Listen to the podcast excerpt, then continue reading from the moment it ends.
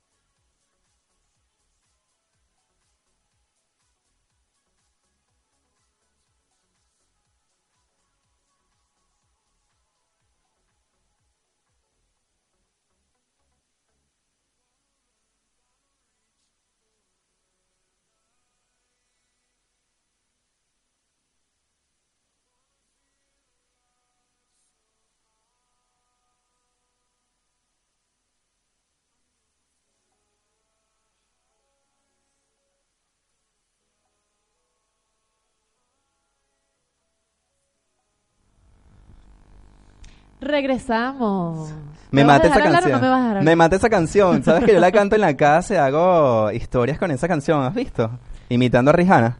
La verdad es que no, no, no. Me mata. Ya te conté muchas veces que te tengo silenciadas las historias. Me encantó. Ay, bueno, digamos uno de los mejores. Sí, yo sé que me tienes silenciado. Gracias por decirlo en público. Yo también te voy a Eso comenzar no a es un bloquear. secreto para nadie, no, no estás Te voy a bloquear, silenciado. no me interesa, la Te gente tiene que ver mis ver, historias.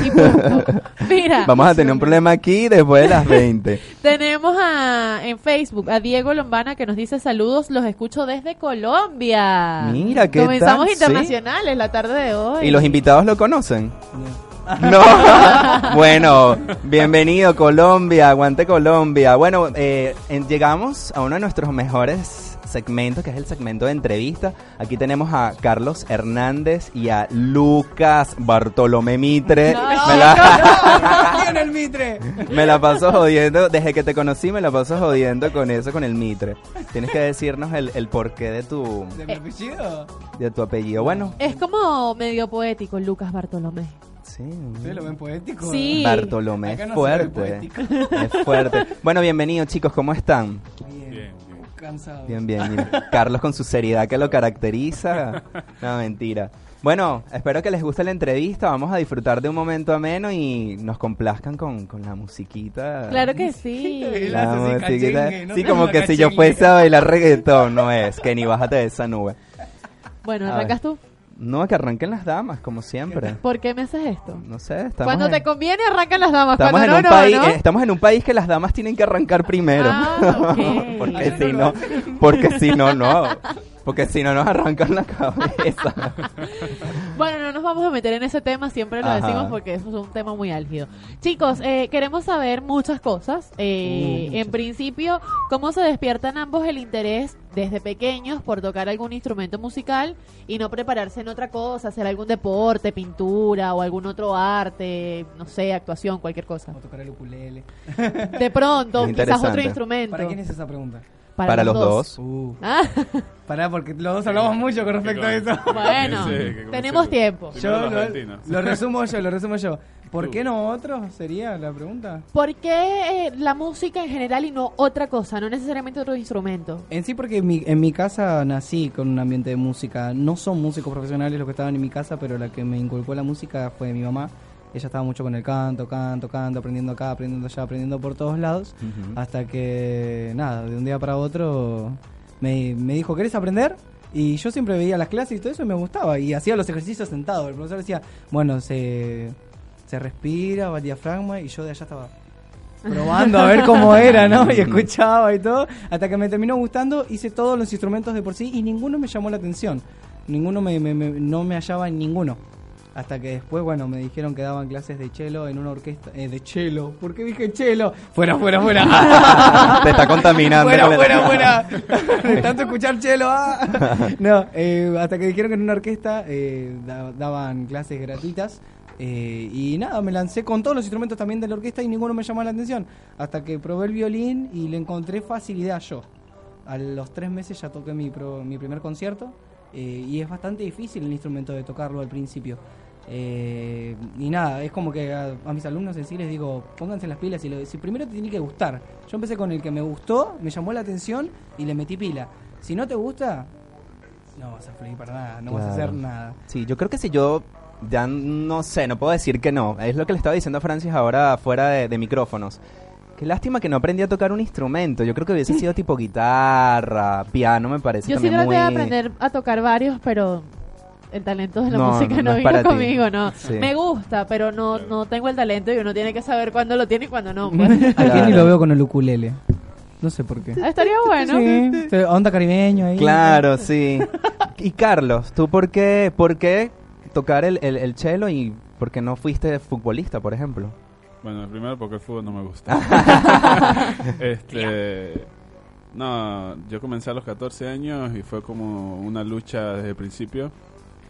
Porque en la orquesta donde estaban aceptando a todos esos niños era hasta los 12. Y yo les rogué al director, yo quiero tocar, yo quiero tocar. Empezamos todos con flauta dulce. Y ni siquiera conocía el nombre del instrumento, solo me llamaba la imagen. O sea, cómo se veía, cómo se ejecutaba, cómo se escuchaba, pero el nombre ni idea de cuál era. Hasta que en la orquesta me quieren otorgar, bueno, otorgar no, me querían obligar ¿Mm? literalmente a tocar la tuba. Hmm. Porque era el más grande y tenía los pulmones más desarrollados y un encuentro medio raro que todavía no entendí.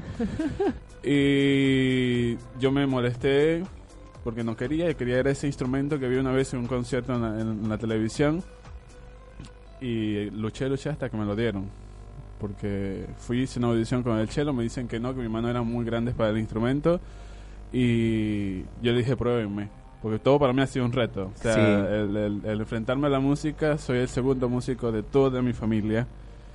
Eh, quien comenzó fue mi hermano a los 10 años con el violín.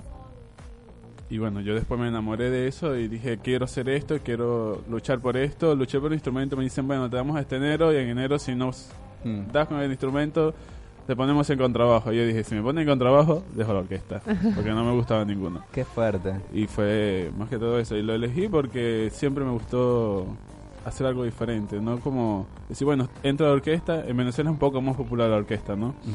Eh, y entro a la orquesta y todos los que querían entrar en la orquesta en Venezuela, todos querían violín. Y dije, bueno, yo no quiero un instrumento que todo el mundo quiera. Yo quiero un instrumento diferente aparte. Marcar sea- la pauta, sí, ¿no? exacto. Diferente que, que se vea. Y la verdad que es diferente. Hasta es diferente de llevarlo porque te mata. Sí, por eso, sí, no, y por eso te iba a hacer la pregunta, porque pasar un par de años de tocar la flauta, que es un instrumento, digamos que tan práctico con respecto al, al, al tamaño y al peso, a pasar al, al, al cello es como que...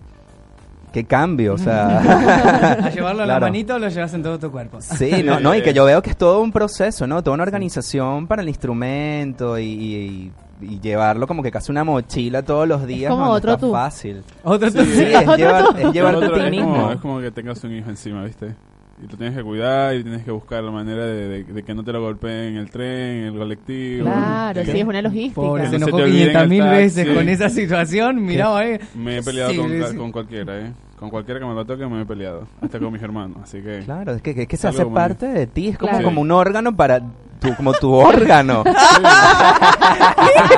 no quise decir otro tipo, no, o sea, yo no insinué más nada, simplemente, o sea, es que claro, es como si fuese un brazo, una pierna, o sea, Yo tengo una curiosidad. Yo lo, he visto muchos chelos en mi vida, pero nunca he agarrado uno. ¿Cuánto pesa?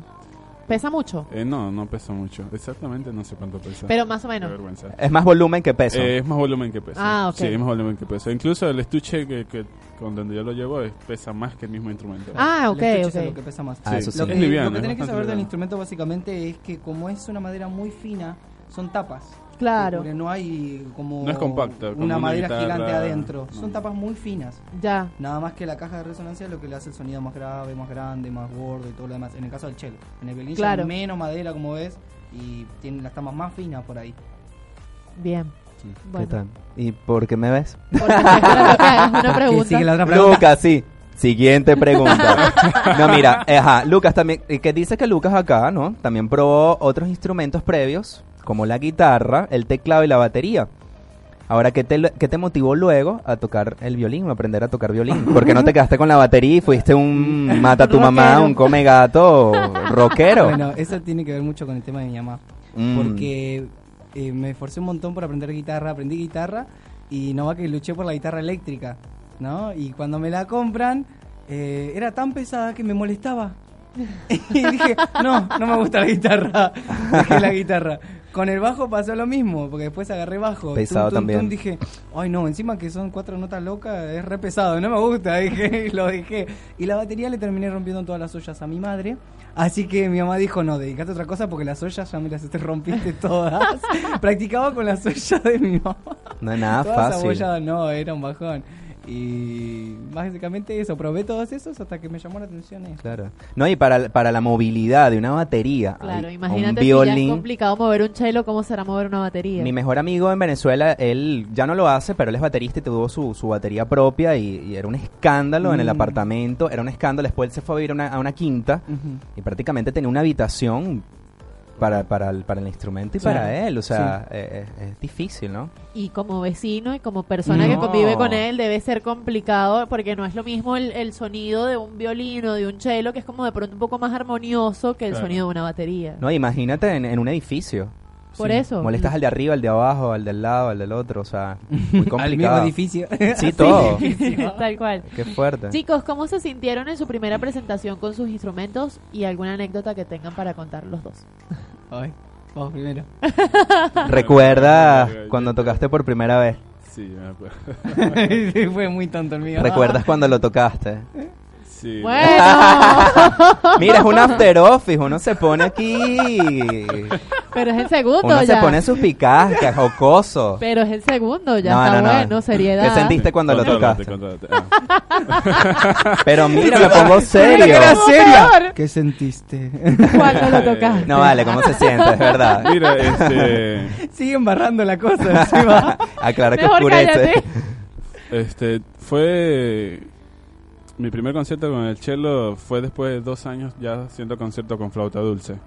Entonces, este, introducirte a la orquesta, mirar que viene tu familia a tocar, a verte tocar solamente cuerdas al aire, ¿sí? Que no era nada súper desarrollado ni, ni, ni nada que, wow, como, sino eran, me acuerdo era re, re, la, la. Eso era todo lo que hacíamos nosotros, re, re, la, la, re, re, la, la, la, la, re, re, la, la, re.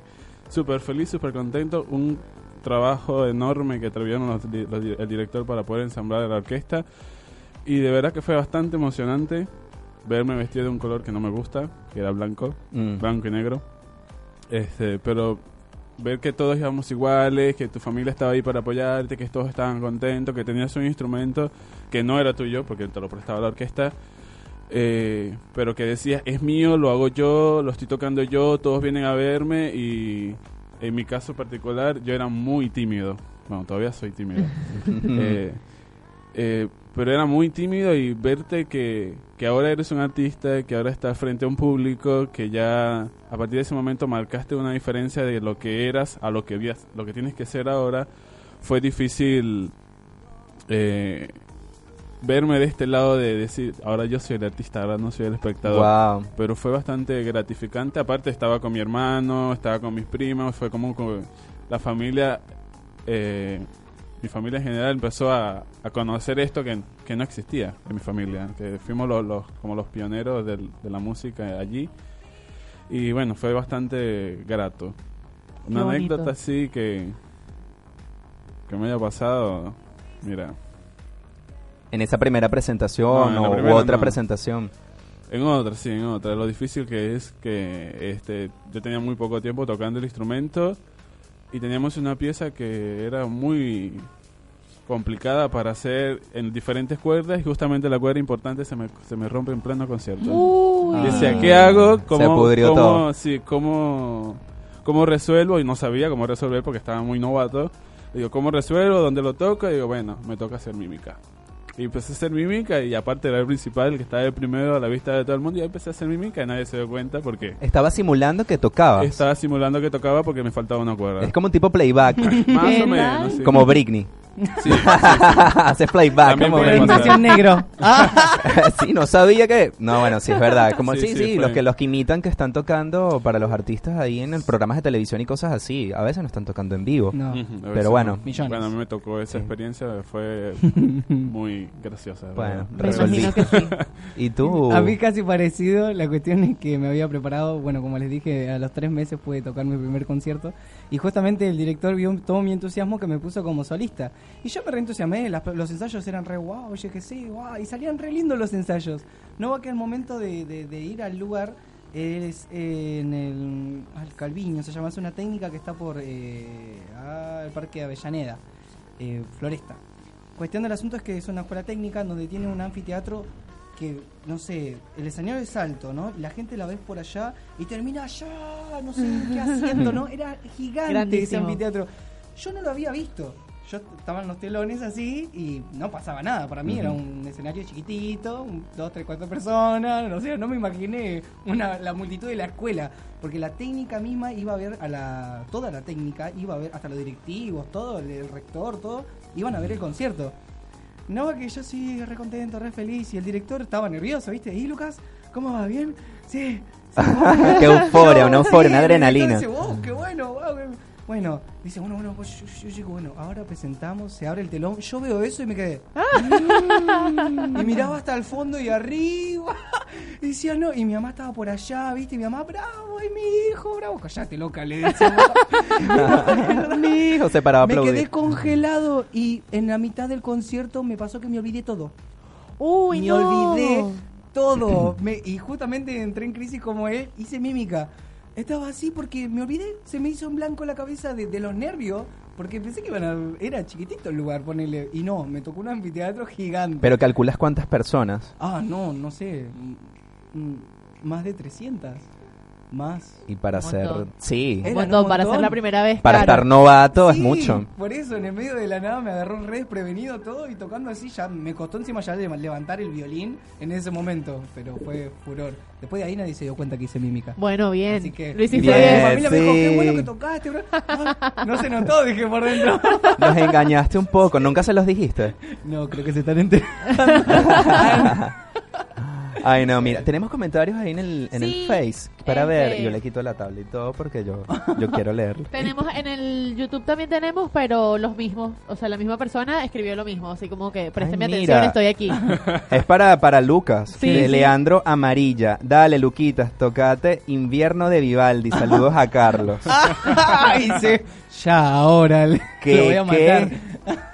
Mira, te toman- bueno, una cosa bien, ¿no? Y Jorge Sánchez dice, excelente programa, ¿no? No puede faltar por Gracias, acá. Jorge Sánchez. Una maravilla, Jorge Sánchez es uno de nuestros eh, fans Fan número number uno. one que les debemos el recuento del, del top 10, Eso no lo hemos hecho, es verdad. top lo 10 tenemos de los, de los mejores fans. Mm. Hay que hacerle unos videitos a cada uno.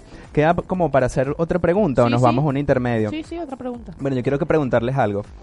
Eh, ¿Cómo los ha ayudado la música, en este caso sus instrumentos, en su vida personal cuando han tenido situaciones difíciles? Empiezo yo. No tienen que dar detalles. No, no, si ya quieren no, contarlo, no, no. cuentan o... Eh, personalmente a mí, en los momentos súper, súper feos, feos, feos, que- y pasé varios, eh, fue como mi, mi cable a tierra y mi, mi- mi momento de estar yo solo ahí y me desquitaba con el mismo violín. Sin darme cuenta estaba tocando algo que sonaba a, a- te- estoy enojado, o estoy triste, o estoy feliz, o lo que sea. Pero en el momento de tristeza es como que fue mi... mi- bueno, ya pasaron 50.000 cosas y miraba, ¿qué, ¿qué hago? No me gusta seguir llorando, ¿qué hago? Me tingui, me pongo a tocar y de la nada salía re lindo. Sin darme cuenta Bien. decía. ¿por qué no lo grabé? Decía, ese hubiese sido mi hit.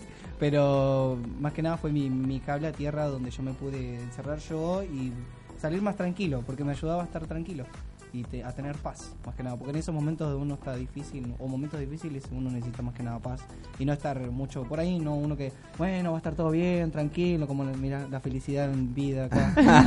Eh, Carlos, Te está durmiendo. Que diga, vamos, Lucas, tranquilo, no, yo todo lo contrario. Con un, Buscaste el violín y- de una. Mi mejor amigo es el violín. Claro, me imagino que ante situaciones de, de, de cualquier índole, de salud, económicas, eh, emocionales o como nosotros le decimos, tipo rupturas amorosas. Me imagino que si tienes un instrumento te debe ayudar a drenar muchísimo. Así como hay personas que le- les ayuda, no sé, pintar, eh, Mm. bailar hasta que, bueno, hasta que se tiren al suelo. ¿Tú qué puedes contar sobre eso? ¿Cómo te ayudaba el instrumento en los momentos difíciles de tu vida? Ha sido un refugio. Más que todo un refugio eh, emocional, donde puedo descargarme. Prácticamente lo mismo que dijo él en ese sentido, porque es como que donde puedes drenar sin que nadie te señale lo que estás diciendo al momento de tocar. O sea, expresas, expresas, dices eh, y vas sacando todo lo podrido que tienes por dentro de, de la rabia, del dolor, de la nostalgia, de la tristeza. Y a mí me pasó mucho a principio de estando acá en el país de que para no llorar prefería tocar. Sí. Sí, porque es duro. Era duro estar acá sin querer estar, eh, sin haber planificado, me voy del país, me voy de mi país. Fue muy fuerte. Y también al, mo- al momento, eso al momento personal, ¿no? De forma económica también. Me ha tocado ir al SUCT a tocar, me ha tocado Mm, decir, lo mira, sé. llama- eh, me llamaron a matar un tigre, como dicen en Ujú. Venezuela. Aquí le dicen como chan- changuitas, ¿no? Una changa. Ah, Changa. una changa. Changa. ¿Matar un qué? Un un tigre. tigrito. Sí. Oh. Le decimos matar tigritos. Pequeños, no los mata. Sí, a matar un tigrito. cuchillo. Es cruel. es cruel, Y bueno, y eh, hasta un punto donde me di cuenta de que no solamente sirve para matar tigres, sino sirve para vivir. Y decidí, en un momento, yo estudié ingeniería también, y decidí ya darle pie a, a esto, a lo que me gusta, a lo que me apasiona, a lo que me hace salir de mi, mi punto de, de- de seriedad, como dicen ustedes. Yo soy muy serio, sí, soy serio, pero con el chelo soy otro. Con el chelo soy realmente todo lo que soy, todo lo que tengo por dentro, sigo siendo serio, pero también soy más expresivo, soy A través de la música, Exacto, claro. es como que te transmito lo que lo que siento verdaderamente desde adentro. A veces te lo digo, ¿no? Claro. Pero más con él. Claro, porque si tú tienes la cara así como muy Francis. claro, ustedes pueden ser como tipo hermano. Francis puede estar muy feliz, pero no es neutra. Pero me imagino que Carlos, cuando toca su instrumento y se está muy feliz y lo quiere expresar, la gente puede saber que estás muy feliz porque estás tocando Claro. piezas muy, muy alegres. Me imagino que pasa lo mismo contigo. Lo que estabas diciendo, a lo mejor si estás momento, un momento depresivo y estás tocando una pieza, no sé cuál, desde mi ignorancia de, de la música de ustedes. La gente dirá, esto, esto que está sonando es muy triste. Sí, Algo eso les se pasa. siente, claro. Sí, Se sí, transmite sí. mucho, lo que uno está tocando se transmite. Eh, es, depende de también tu situación, o cuando estás cansado, se escucha cansado o se escucha raro, y vos decís, el que sabe del instrumento, o si no por ahí no sabe nada, pero te está escuchando, justamente dice, eso suena raro, no suena desafinado, suena, a, a- no sé cómo le dicen ustedes, pachorra, Ah, para nosotros sería. Sí, que da Ni flo- idea. flojera, Apagado, flojera, algo apagado. así, sí, algo así, no sé. Tienen palabras raras ustedes. Ah, porque tú no tienes palabras raras. Ah, tú me vas a criticar mis palabras. Sí, Ustedes tienen palabras somos- raras. somos tres Eso es típico, uno. típico de Lucas. Cuatro. Ah, en cuatro. los controles también. Ah. Lo sacamos a la, a la a gente. Seguir matando tigres. Mira, No maten a nadie. Pero, ¿sabes? El reto más grande en sí con los instrumentos es expresar lo que a veces no sientes. Sí. Por ejemplo, tiene, estás lleno de, de mortificaciones en la cabeza, de, de, de que ya la- no tienes sube, que no tienes para viajar, que no tienes para comer, que no tienes absolutamente nada, que tu familia está en otro lugar, que mi vida está vuelta un desastre. Pero yo quiero que la gente escuche que la pieza es dulce, es alegre, se emotiva wow. es muy difícil trasladarse allá. A veces dicen que somos doble cara, no, no somos doble cara, somos artistas y Claro. tenemos que mostrar Usa el título. sí. Es que es así, Sí, es, así. A nosotros mismos acá nos pasa. Hay días Mm. que venimos que, ay, no, como que no tengo muchas ganas de hacer programa. Sí, es verdad. O no me siento bien. O, o estoy preocupada por X cosa. Pero a lo que pasamos esa puerta y nos sentamos acá son dos horas de que la gente no se tiene que dar cuenta que uno está mal. Exacto. O que a uno le pasa lo que sea que le pase. Y se terminan las dos horas y otra vez vuelve el Cae estado. todo otra vez. Sí, otra vez Sí, está todo sí, mal, sí. todo. O por el O contrario. no, o nos por el contrario, a veces Claro. venimos, de repente tú tienes una situación personal Sí. X o, o- o yo no me siento muy bien de salud o venimos molestos del trabajo, de la calle, situaciones personales y se nota en los primeros minutos que estamos como raros, pero ya después como disfrutas lo que haces, Claro. nos vamos soltando en los otros segmentos y terminamos haciendo una fiesta aquí, así sea nosotros dos que no Sí, hay Y invitados. cuando salimos es, es otra cosa, es otra energía, es, es Eufórico, diferente. sí, o, sea, claro. o no funciona o de terapia o simplemente la gente no se tiene que enterar lo que está pasando y cuando termina el programa Exacto. volvemos al, Claro. a, la, a la burbuja donde todo está mal y, y la gente no se tiene que enterar de eso. Es Exacto. verdad, los artistas tenemos que transmitir cosas buenas y cosas positivas. Voy a mandar, así. antes de ir a una pausa comercial, a una de nuestras eh, fans desde Funchal, desde Portugal, nos está mandando saludos Margaret Oropesa. Te Hola, mandamos Margaret. un saludo, Margaret. Me puso, estoy en una competencia de carros, dice. Me vine a Funchal. Saludos a Francis. Y mandó fotos y todo. Qué lástima que no se las puedo mostrar. ¿eh? Aquí está. Muy bonita Funchal. Bueno, ahora sí, nos vamos a una pausa comercial y ya regresamos con más de Carlos y Lucas.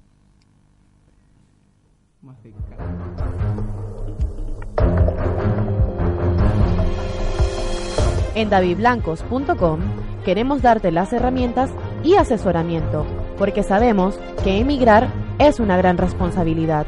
Queremos ayudarte a establecer la conexión que necesitas con Venezuela. Ingresa a davidsindeblancos.com o escríbenos al 1127 75 23 28. Y disfruta de nuestra confianza y excelente servicio. Tu imagen es tu carta de presentación. Por eso te brindamos un servicio unisex de excelente calidad en Mirkov Peluquería. Atendido por sus dueños. Visítalos en Hipólito Irigoyen 2173. Síguelos en Instagram como Mirkov-peluquería. O pide tu turno por el teléfono 4951-1524 y renueva tu look en las mejores manos. ¿Se puede? Volvimos. ¡Ay, volvimos al lo aire! Yo soy como el chavo del 8. Me encanta. Siempre lo haces. no Así, yo entiendo soy cómo. imprudente, torpe, todo lo que ustedes se puedan imaginar, yo lo soy. Yo he Es sido una de todo. Yo soy de todo en la vida. es una habilidad que tiene. Mira, de verdad que yo he hecho muchas cosas en mi vida. Pero ese buenas no es y el malas, tema. pero más buenas. Pero ese no es pero el también tema he de hecho hoy. cosas malas. Pero habla de mi torpeza y, y de mis imprudencias. Pero ese no es el tema de hoy. Este es como hermano tuyo, mira. El bicho se quiere reír, pero te digo... Yo sé que se está Pero riendo. yo me río. Yo me río y ¿Dónde viene que seria? Ella no es, no se ve seria. Sí, sí soy. Es seria. ¿En serio? Sí, soy. Entonces, No, de- mentira, de pero ella este te- lado para acá, Ella nada te- que ver, el ¿eh? tema es que ella termina siendo la ebria del programa. Porque siempre trae, siempre trae vino, champaña, una birra y yo estoy tomando café, agua, té. Vos sos muy sano, muy bueno. ¿Qué Qué te puedo decir? bueno. El tema conmigo es que mi expresión es pesada. Entonces nos pasaba mucho al principio, ya lo he ido manejando, que no sé, de pronto nos enredábamos y yo volteaba a ver a Kenny sin ningún tipo de mala intención ni nada. Pero así. Pero como mi expresión es Con pesada, cara de orto. Él me decía, pero no me veas con cara. Es porque de repente yo estoy hablando y ella te que... Pero yo no lo estoy viendo mal, simplemente mi expresión Sí, es pesada. Aparte que el maquillaje que suelo usar, que hoy no tengo porque no, ve- por ejemplo, hoy es un día de esos en los que no me provocó maquillarme, este, uso maquillaje fuerte y eso hace que se vea la La expresión expresión más pesada fuerte. todavía. Entonces, nos ha pasado un montón de veces que Kenny después cuando estamos viendo el programa me dice, ¿y por qué me viste así? Y yo, bueno, pero es que esa es mi cara, yo no te estaba viendo Claro, porque mal". la gente te dice, mira, pero Francis te ve feo. Y yo, mira, Francis, ¿me estás viendo feo? ¿Es que te- te- tienes algo personal en mi contra? No, para nada. Mira, vamos a mm, hacer un comentario aquí serio para la gente que se está conectando a través de Radio Capital Argentina en YouTube.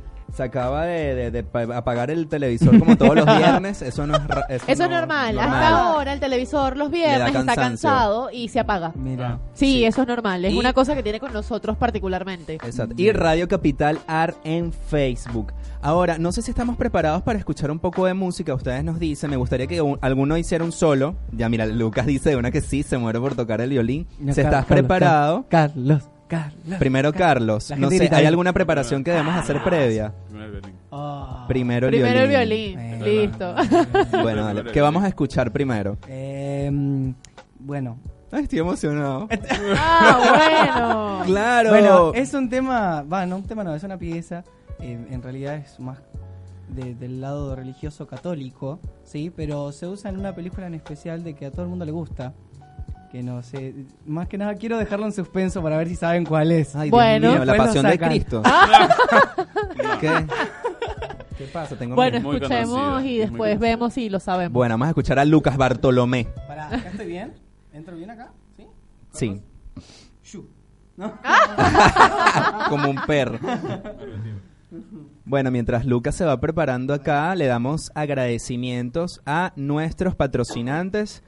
Eh, Yo no iba a si decir tienes- otra cosa. Yo iba a decir que si la gente que nos está escuchando reconoce la canción, la puede decir en el... Coméntenla en YouTube y en Facebook. Hagan algún comentario mientras, ajá, Lucas se prepara. Ready, go, go. No sé nada de inglés. ¿Qué significa eso? Listo. No puedo.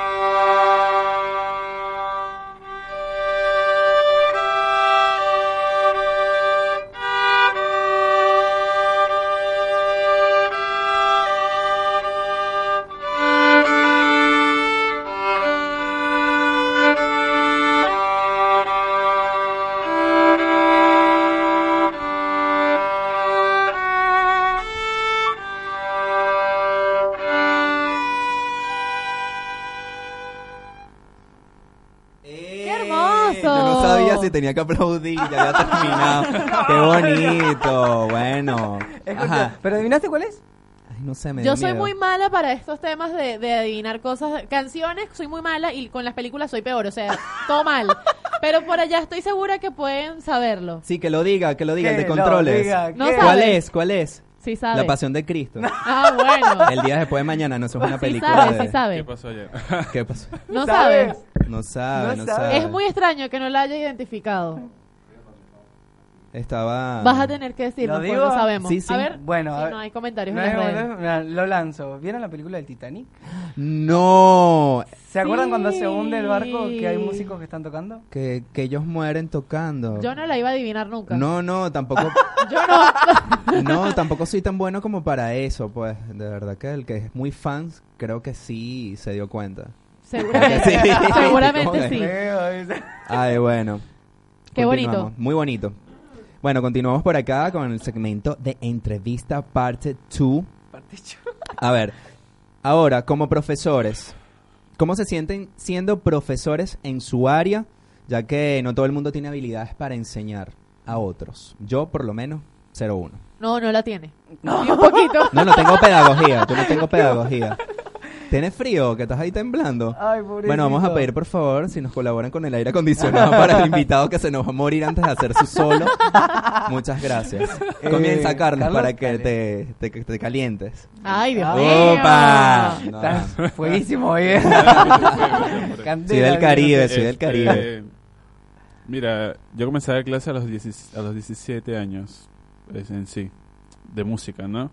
De dar clases en general comencé a los 14, o sea que siempre he tenido ese...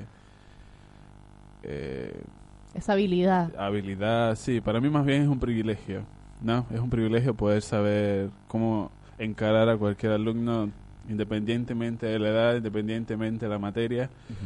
Eh, ahora, en cuanto a la música, para mí fue una sorpresa la primera vez que me dicen, Carlos, a partir de ahora eres profesor de cello. Porque fue así, de la nada. Le digo, mire, dire, yo me voy a ir a, a la Orquesta de Vista al Sol, que fue la orquesta donde yo inicié. Me dice, me voy para allá porque me pasan muchas cosas acá, nadie me toma en cuenta, no sé qué, no sé qué. Me me dice, sí, pero con el nivel de mus- musical que tienes tú, no te puedes ir como otro integrante de la orquesta, tienes que irte como profesor. Así que yo llamo, llamó, y me dice, a partir del lunes eres profesor de la Orquesta Vista al Sol. Y yo, ¿Qué ah, tal? muy bien. Y fue bastante emocionante.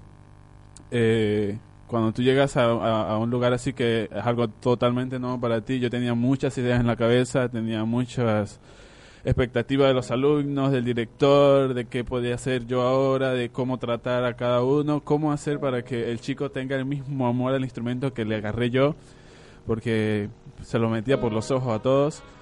Y me acuerdo que mi primer plan fue eh, hacer un recital del instrumento, cosa que no se había hecho por mucho tiempo, no sé, en tiempos anteriores, pero yo nunca lo hice. Como alumno nunca lo hice y dije, como profesor voy a hacer que mis alumnos vivan lo que yo no viví. Claro. Ah, eh, una experiencia distinta, bonita. Y me acuerdo la primera reunión con mi representante, les dije, bueno, yo tengo este plan. Ya se lo mostré al director y les dije, eh, todo así tipo soñado, ¿no? Eh, todas las, las chicas, desde la niña hasta la más grande, quiero que tengan vestidos pomposos, largos, hasta el suelo, que rodeen la silla. Y los chicos que se vistan de traje, le digo. Claro. Digo, es, una, es un recital y hay que darle el mérito que se merece el instrumento también. Le digo, no vamos a ir con un instrumento tan elegante en chori y Sí, guardacamisa. exacto. O, Es verdad. como dicen acá, chori. ¿Por qué dicen chor? Es musculosa. ¿Es musculosa o...? Sure. Y bueno, ¿Cómo te odio, Lucas? sí. Al, Mira, la- para al la shopping que- le dicen shopping. Para la, para la gente, mira, nosotros tenemos este nivel de confianza porque Lucas y Carlos son mis amigos de hace como dos años. Sí. Sí. Primero conocí a Lucas y después conocí a Carlos. Y por eso tenemos este nivel de confianza. Es una falta de respeto, no mentira. por eso es, porque si no estuvieses ahí, que no, yo vengo con mi violín a hacer esta entrevista muy Sí. serio, No, no es serio nunca. muy No. protocolar. Nunca no, serio, nunca. no, Se la veía con una sonrisa Sí, todo el sí. Tiempo. un hasta donde me, me tocó compartir con un, con un grupo, me acuerdo de músicos del Teatro Colón, Y todos hablando así, uh, uh, uh, uh, sí, porque tenemos no sé qué allá, no sé qué, no sé qué. No estoy hablando mal de nadie, ojo, eh, repito, ojo, no hablo mal de nadie. Pero era otro ambiente en donde todos estaban hablando, tomando su cafecito y yo en la mesa comiendo los sándwiches. y me decían, ¿y ese chico quién es? Ah, es un violinista invitado. Ah, sí, hola. y yo con el sándwich en la Fuera de protocolo total. Mal, con la corbata todavía ni me la puse y estaban todos súper guau. Y yo, ah, sí, ¿cómo? ¿Está bien? y la gente como que, dame la mano. Pero claro, eso, eso te saca de, de- de ese estigma o ese supuesto protocolo de que un artista que toca este tipo de instrumento Sí, tiene claro. que ser Sí, todo clásico, Nah. clásico y regio y todo, ¿sabes? que lo hay, lo hay. Claro. Hay, hay como un, no sé si llamarlo club, no sé, algo así, de que son muy protocolares, muy... La norma, es como dice. así. La norma es que es algo protocolar. ¿no? Eh, no, eso no lo voy a decir, es muy, muy, muy, muy personal. Pero sí, es una norma de que no se sale de, de cierto contexto, de que el cello solo toca música clásica y el violín también. Digo, ya por lo menos en el caso del violín, ya eso está saliendo de, de esa ruptura del violín en la orquesta. El cello todavía sigue un poco estancado en ese aspecto, porque la gente lo sigue viendo solamente dentro de la orquesta. Ujú. Pero bueno, por ahí hay varios grupos que si la gente, la gente se pone a indagar, se ve que ya no solo se usa para la música clásica, se usa para todo tipo de género. Claro, se innovó, se Sí. innovó Sí, muchísimo. está innovando. Como los chicos eh, que trajimos un tema musical, es del La mismo instrumento, pasada. el, los- el dochelos. Eran Dos dos chelos, chelos, sí. eh, dos, dos, dos chicos que Y son tocan. muy dos- famosos. un- eh, tocan cada uno un chelo. A veces vi uno hace poco que tocan los dos el mismo chelo. Sí, es buenísimo. Me encantó, me encantó. Y la canción que trajimos la semana pasada fue Wake Me Up De Avicii. Sí, Muy, muy, muy bueno. Sí, Sí. está tratando como de innovar. Sí. O sea, Sí, y ese punto también lo vamos a tocar porque ahora con toda la tendencia urbana y entonces de pasar a lo clásico, a adaptarse, pero eso no lo van a, con- no lo van a contestar todavía. Tenemos tu respuesta en el aire todavía que nos debes. Ay, ¿cómo era? ¿Cómo se siente ser profesor? ¿Y qué dijo? Ah, ¿Qué- eso. Eh, ¿Cómo se siente? Uf. Son millones de cosas, porque encima yo no, no, no empecé directamente, ya no soy violinista recibido en sí. Eh, me falta todavía un año, bendito año que lo vengo arrastrando durante tres años. Eh, cuestión del asunto es que yo me tuve una, mi primera alumna, pero porque era de confianza de que ya sabía que estaba en un nivel más alto, y la madre quería que aprenda un poquito más. Que le enseñara, y no me importa el precio que ponía, pero la madre quería que aprenda, ¿viste? Y yo dije, bueno, lo voy a ayudar, pero no tomé como clases particulares de como están ahora, que hay un cartel y toda la cosa. Lo tomé como que la estoy ayudando nada más. Y de la nada le gustó como le enseñé a la hija, y de ahí le dijo a la otra, y de ahí le dijo a la otra, y de ahí se hizo de boca en boca en, la- en el conservatorio donde yo estaba. Y de la nada me veía con una orquesta de niños dándole clases, y ¿qué acá? Todos a- alumnos chicos, y de ahí se fue dando de boca en boca más que nada, fue lo mío al principio. Y es raro porque yo lo quería hacer muy, uy, bueno, me baso en un libro, me baso en esto, eh, eh, como lo hace mi profesor, me fijo esto, no, sentate bien arriba, allá, acá, eh, firme derecho, toque, arriba, no importa. Y, y después, a medida que pasó el tiempo, dije, no, Lo adaptaste a tu no me gusta. Le doy mi, mi toque y a veces juego. Es difícil porque a veces tenés que ser medio psicólogo. Porque llegan. Uf, Lucas, no sabes lo que me pasó hoy. No, no sé. Uy, yo me siento, ¿no? Ya sacamos los violines, todo. ¿Qué te pasó? No, no te- y cuando nos queremos dar cuenta ya tuvimos media hora hablando. Y pasó la hora de la clase. Uy, tenemos que tocar, le digo yo.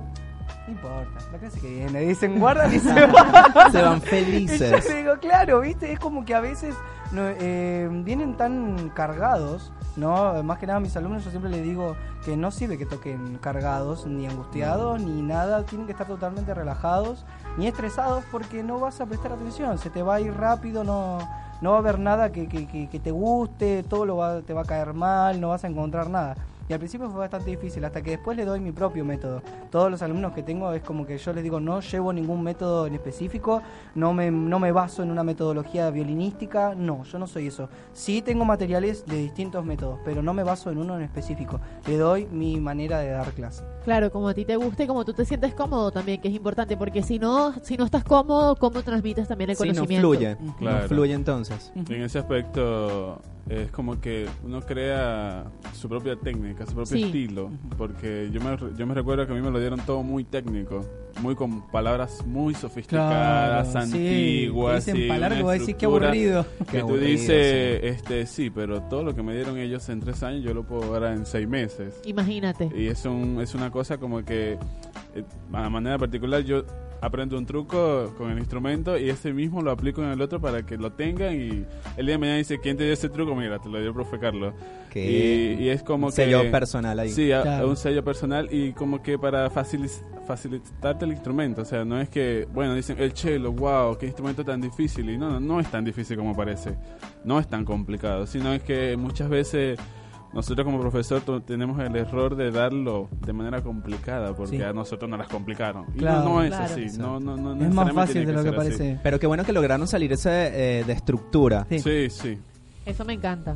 Sí. Eso me encanta porque justamente yo estoy ahora en la universidad otra vez y me pasa mucho que me encanta lo que me están enseñando y las profesoras que me están dando la clase se nota que saben muchísimo, pero ¿por qué me la tienes que complicar? Solo porque a ti te la complicaron, Claro, o sea, no sí, tiene sentido. Sí, no seas mala. Exacto. Por ejemplo, a mí me pasó mucho con historia eh, en, mi- en Venezuela. Con historia de Venezuela yo no la quiero ni ver. Es- Aburridísimo. era muy densa, bueno, yo muy estoy volviendo a ver historia Y, y es como que te la dan Oh. ¿Pero todo denso, todo pesado. universal.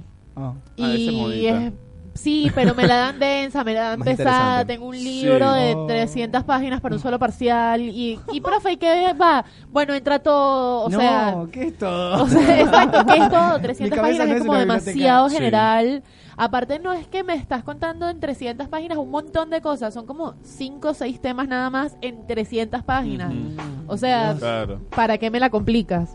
Exacto. Es Así como que, que, hay que innovarse. es como que tienes que sobre la marcha ir viendo qué puede, qué este, qué este es útil y qué no. O sea, Claro. qué va a ser útil para la persona y qué no. ¿Qué lo va a ayudar de verdad, tal cual? Mira que este al principio sí, yo era tan todo metódico como me lo enseñaron a mí, pero me di cuenta Claro. que bueno, no le puedo dar tan ¿Cómo le das tanta metodología a un niño o a una persona adulta que dice, mira, yo quiero aprender Y ya. a tocar rápido? Exacto. Digo, Por bueno, ejemplo, sí. si yo quisiera aprender a tocar un instrumento ahora, yo iría donde alguien que, mira, yo quiero aprender a tocar esto, ya está. O sea, enséñame cómo se toca No y me listo. enseñes historia, no, No. me enseñes filosofía. las bases No. teóricas y Sí. no sé qué. Ojo, nosotros no salimos de, de la parte teórica tampoco. ¿eh? No, No es claro. que te damos el instrumento y no, no, te facilitamos la ejecución. Pero igual tienes que conocer todo sobre él, tanto como leerlo, Claro. y etcétera. Pero siempre con un... Pero lo hacemos un poquito más dinámico, no lo hacemos Sí, tan... eh, Eso está muy bien.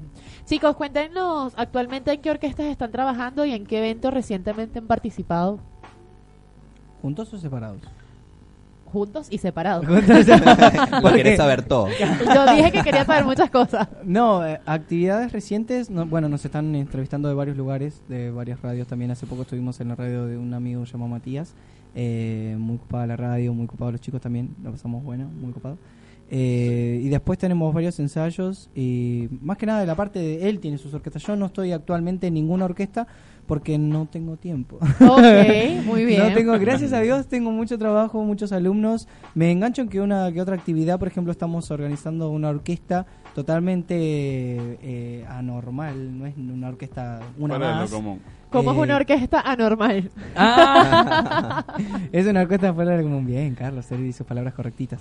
Eh, que queda en Lanús, la dirige Eliseo, un amigo de nosotros también. Y bueno, nada, nos eh, pide ayuda en base a- a- al instrumento que necesita que lo ayudemos porque él quiere hacer esa orquesta, pero eh, es como que no puede estar en el cello, en el violín, todos. Claro. hay que estar en Necesita una apoyo.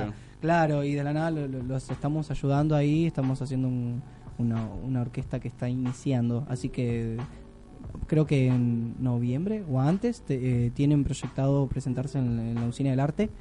Qué bien. y Hermoso lugar. Vamos a estar de nuevo también tocando, yo hace un montón que no toco ahí. Pero personalmente hace, no, no, no estoy en ninguna orquesta, pero precisamente porque no tengo tiempo. Más que nada. Carlos sí.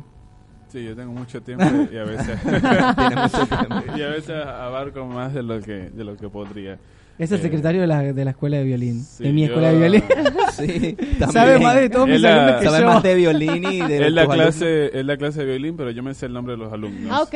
Él no se lo sabe. alumnos. Increíble. Veces Ah, por digo- cierto, hablando de los alumnos, Oriana me dijo que la saludara. Oriana Bueno, mándale un saludo. Hola, Oriana. ella- Hola, igual, Oriana, te queremos mucho. igual está en clase, pero, pero dijo que lo iba a ver después. Sí, después lo Bueno, ves en, en diferido, Oriana, por Radio Capital Sí, Argentina Leo en también YouTube. es alumno mío. Sí. Leo, el que es alumno Bueno, este yo sí estoy en bu- varios en varias agrupaciones. Entre ellas está la orquesta de cámara San Telmo, a la que no he podido ir por, por cuestiones económicas. Ay, de mi barrio.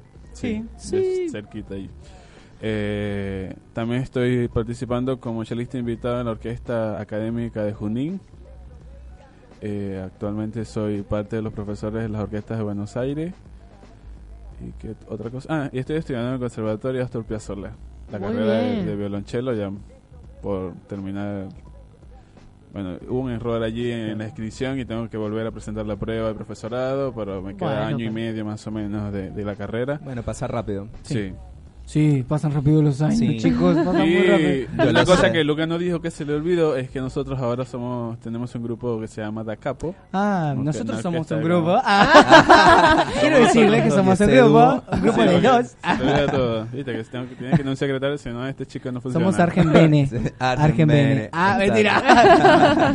por, de acá por nos Somos llamamos. el, el grupo de, de cámara De cámara. Da Capo. Eh, y bueno, sí, ahorita lo más que estoy haciendo es tratando de localizar alumnos, dándole este, fluidez al instrumento para que lo conozcan, para que sepa que existe, para que sepa que también se puede tocar otro, otro estilo de música, como ya lo he dicho. Y eh, los días lunes estamos eh, formando un ensamble de, de violonchelos, solamente violonchelos, Qué bonito. que ya por el mes que viene tenemos nuestra primera presentación y Mm. espero que todo salga bien. Bueno, Pero ya más adelante para- también nos sí. van a contar de eso. ¿Cuál es su máximo sueño dentro del mundo de la música? Uh.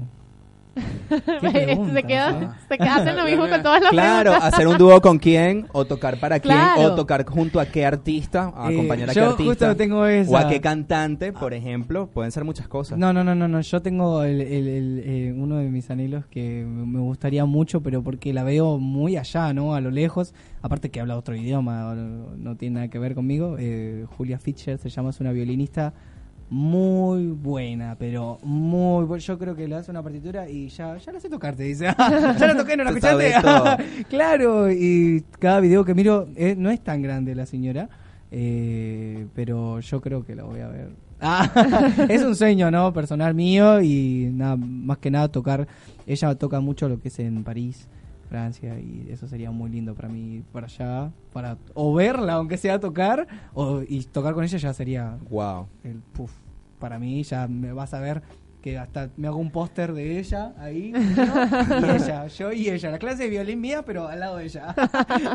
Qué bueno. Bueno, eso es parte de la ley de atracción. Hay que lo fijas, lo visualizas y puede Claro dar. que sí, claro que sí. ¿Y Carlos? Mira, este, son varias cosas. Pero lo primero es que me gustaría, que es lo que estoy tratando de hacer desde el principio, es, da- es ser ejemplo a la gente que dice que no puede. Muy bien. Eh, hacer, hacer ejemplo a ellos porque de donde vengo yo, muchos decían, no, no lo puedes lograr, es muy difícil, eso no sirve, eso no te va a dar nada. Hasta incluso muchas veces me discutí con mi propio papá, de decirle, claro que sí me va a dar, claro que voy a luchar por eso y mira, ser de los mejores, tocar bien el instrumento, disfrutándolo, pero tratando de que no se me suban los humos Mm. que es lo que yo siempre trato de evitar con los- mis alumnos que siempre avanzan de manera rápida. Es que, que, no, que no se te suba el ego personal de decir, sí, yo toco y no, no voy a, qué sé yo, a mi propio barrio. No voy al barrio Vista del Sol allá en Venezuela porque me van a robar el instrumento y yo soy el super chelista del universo. Sí. Digo, no, no, no, quiero llegar lejos porque quiero llegar lejos. Quiero tocar en los mejores escenarios, en los mejores auditorios, pero siempre sabiendo de dónde vine. Exacto. Siempre demostrando de que yo sí salí de allá, de donde no tenía ni qué ponerme, pero Sí. ahora Claro. con el esfuerzo y la constancia decir, mira, lo logré. Cortar con Lo eso de puedes que no lograr. se puede, claro, porque muchos hasta me, me- yo también tuve problemas con mi con los se te levantan primero los de tu casa, ¿no? Porque Sí. son los primeros que te, te ven que estás en esto y lo primero que te dicen músico, la famosa frase, los músicos se mueren de hambre. Tal cual. Sí, porque Eh, es un... como un y yo le estigma. digo, Es un cliché ahí que ¿no, no. viste a Britney Spears? O sea, Britney. Britney no tiene talento y es tan famosa. ¿Por Mal. qué? Solamente porque es bella. Qué Hombre, rabia. también. Bueno, ya esa belleza también se acabó hace años, pero qué, qué rabia. bueno. Es una marca. Pero más que todo eso sería como mi, mi- es mi enfoque realmente, es mi enfoque. Sí, quiero mejorar cada día, quiero tocar. ¿Quién dice que no puedo ser un yo-yo más? Es verdad. Claro que puedo serlo y decir, wow, el mejor chelista ahora salió de Venezuela. Me encantaría. la mejor Hay mucha Argentina. competencia, eso sí, pero, pero me encantaría, me encantaría, pero siempre diciendo, siempre digo, voy a ayudar al peor, como lo hice siempre. En mi orquesta Claro. yo ayudaba al que menos podía, no al que ya tenía, porque era como que más de lo mismo, ¿no? Claro. Te hace mejor ser humano, mejor profesional y, bueno, no olvidar tus raíces, ayudar al que en algún momento estuvo bajo una situación difícil Sí. de repente como tú y decirle, yo lo logré, tú también puedes, Sí, tú también sí, tienes sí. dos manos, dos piernas, un cerebro, o sea, tú puedes hacerlo. Ahora les quería hacer otra pregunta, eh, lo que estábamos hablando hace un par de minutos, ¿cómo se han adaptado e innovado, ya que en la actualidad eh, la tendencia es como un poco más urbana y cómo llevan lo, lo, lo clásico a, a lo actual, ¿no? Ujú. Eh, de mi punto de vista es, es difícil también porque muchos vienen con wow, quiero tocar el violín porque quiero tocar la canción de Game of Thrones. Y ya. Uh, el pum del momento. Y vos le decís, "Pero hay más cosas ahí adentro, ¿eh? No solo puedes tocar Game of Thrones, puedes tocar otras cosas. Eh, lo mío al principio era Piratas del Caribe y de la nada terminé con Bach, Vivaldi, Beethoven y todos los demás. Eh, nos- al alumno siempre se le trata primero saber qué quiere, ¿no? Que me gusta el violín, bien, ¿para qué te gusta? ¿Querés tener de oficio? ¿Querés porque es un hobby? ¿Porque querés aprender una canción? ¿Porque querés tocarla en el cumpleaños de tu hermanita? ¿Qué querés? Y ahí en base trabajar con lo que quiere. Y de la nada inculcarle de que también hay algo más. No solo llegar a Game of Thrones, sino que a través de ese Game of Thrones decirle, mirá, esto también está bueno, puedes tocarlo.